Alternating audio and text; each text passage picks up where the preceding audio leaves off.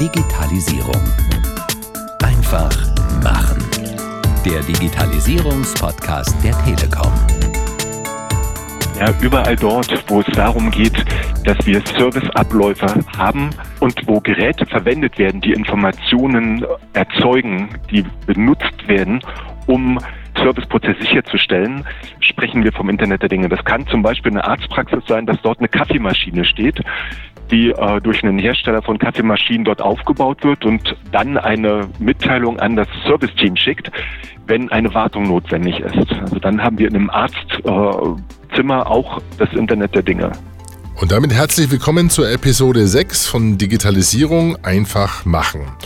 Und heute begeben wir uns auf unserer Digitalisierungsreise ins Internet, in das Internet der Dinge, the Internet of Things oder auch IoT genannt. Für viele ist das ja auch das Internet der Zukunft, in dem ja unterschiedlichste Geräte eigene Internetadressen haben, sich selbstständig ja, miteinander austauschen, Daten hin und her schicken und damit dann natürlich nicht nur Geschäfts- und Produktionsprozesse automatisieren, sondern auch unseren Alltag bereichern und unser Leben erleichtern sollen. Und dass mein Bürostuhl sich irgendwann optimal auf meine Sitzhaltung einstellt und ich keine Kreuzschmerzen kriege. Um all diese und andere Möglichkeiten und Grenzen von IoT oder M2M auszuloten, haben wir uns wieder einen Experten geholt. Christian Krebs, Commercial Manager M2M IoT der Telekom. Telekom Deutschland. Ihn haben Sie gerade schon gehört mit einem ersten Beispiel, was unter dem Internet der Dinge zu verstehen sein kann. Genau, und anhand der erwähnten Kaffeemaschine zeigt sich auch, dass eine erste Begriffsabgrenzung gar nicht mal so schlecht wäre, denn im Zusammenhang mit IoT fällt oft auch ein anderer Begriff, M2M, Machine to Machine. Was genau unterscheidet diese beiden Begriffe? Ja, so eine Abgrenzung zwischen IoT und M2M ist tatsächlich schwer.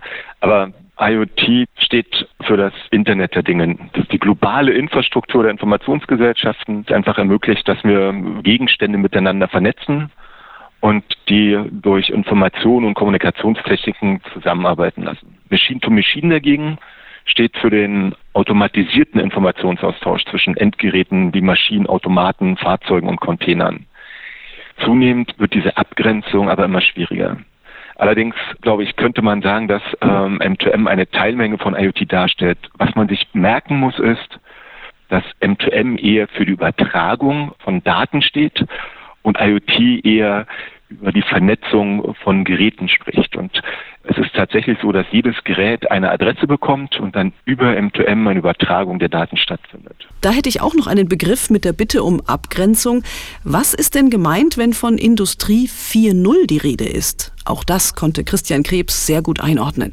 Wenn wir über Fabriken sprechen und über Produktionsabläufe sprechen, die miteinander vernetzt werden, dann sprechen wir von Industrie 4.0 bei Industrie 4.0 geht es eben nicht mehr, und deswegen auch 4.0 geht es eben nicht mehr um die Vernetzung der einzelnen Maschinen, sondern es geht um eine Vernetzung von Maschinen und Produktionsabläufen eines einzelnen Unternehmens und darüber hinaus die Produktionsabläufe zwischen Unternehmen und über Branchen hinweg.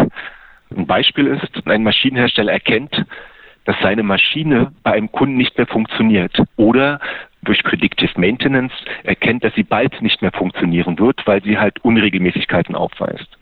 Und automatisch wird dann ein Wartungsprozess angestoßen, in dem ein Ersatzteil über ein Logistikunternehmen, was auch eingebunden ist, zum Kunden versendet wird. Und der ebenfalls vernetzte Servicetechniker vor Ort erhält dann den Auftrag zum Einbau des Ersatzteils und bekommt dieses Ersatzteil zu sich nach Hause geliefert, sodass er das beim Kunden einbauen kann. Das ist Industrie 4.0.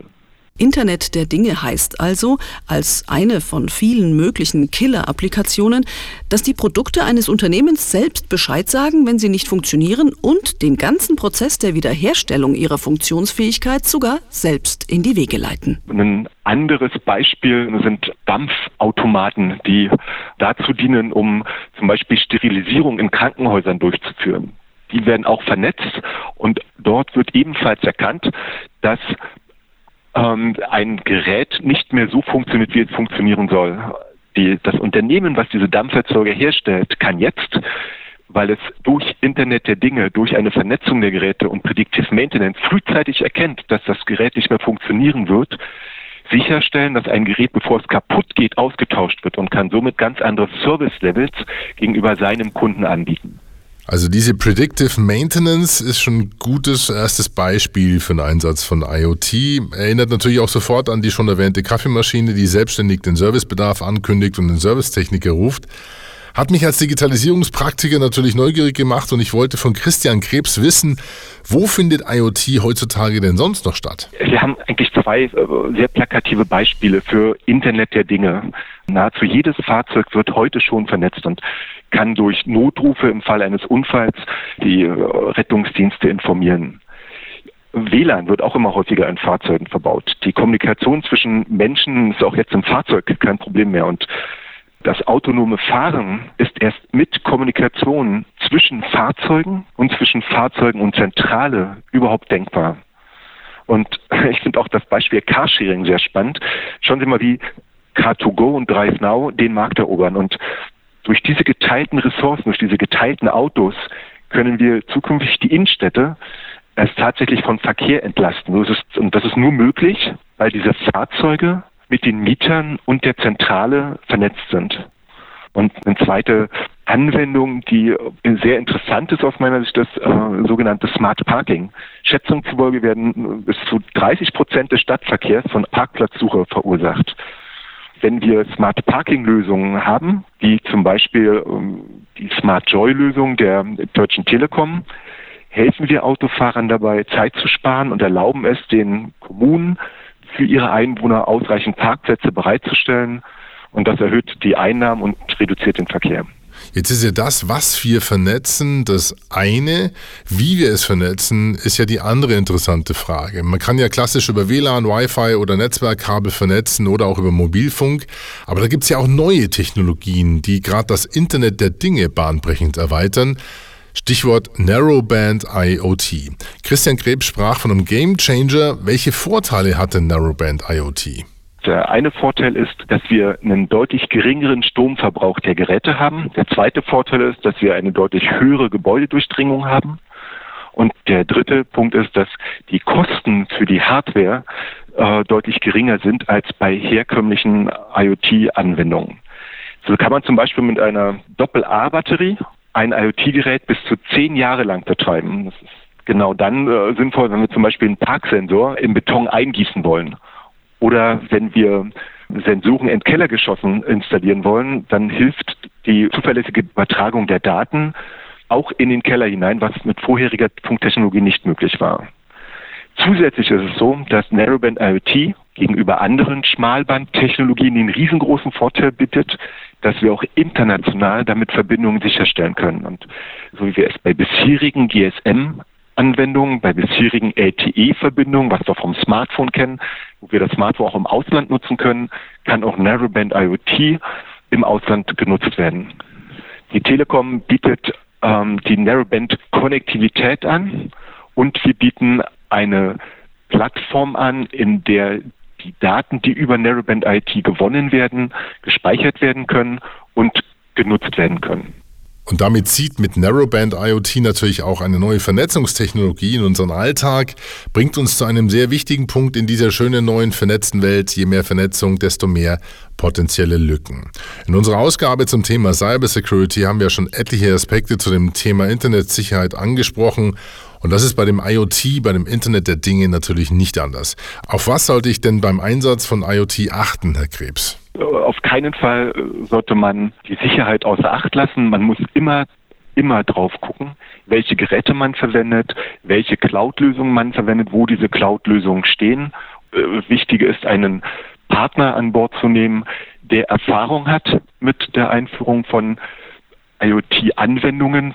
Die Telekom ist einer dieser Anbieter, die ein sehr vertrauenswürdiges Datenzentrum haben und dafür auch in Europa an erster Stelle stehen. Und ein weiterer Punkt sind die Geräte, die sicher sein müssen, die Übertragungsprotokolle, die sicher sein müssen. Und das Wichtige ist, dass die Mitarbeiter und Beteiligten geschult werden und das Thema Sicherheit ernst nehmen. Und damit herzlichen Dank an Christian Krebs, Commercial Manager M2M IoT der Telekom Deutschland. Ein kleiner Teaser noch auf das nächste spannende Thema. Das eine interessante Schnittmenge zu dem heutigen Thema IoT, Internet der Dinge hat. Da beschäftigen wir uns nämlich mit dem Trendthema 2017 schlechthin, der Blockchain, der Technologie hinter Bitcoin und Co. und für viele ein oder der disruptive Gamechanger für viele Branchen. Lassen Sie sich überraschen und bleiben Sie neugierig.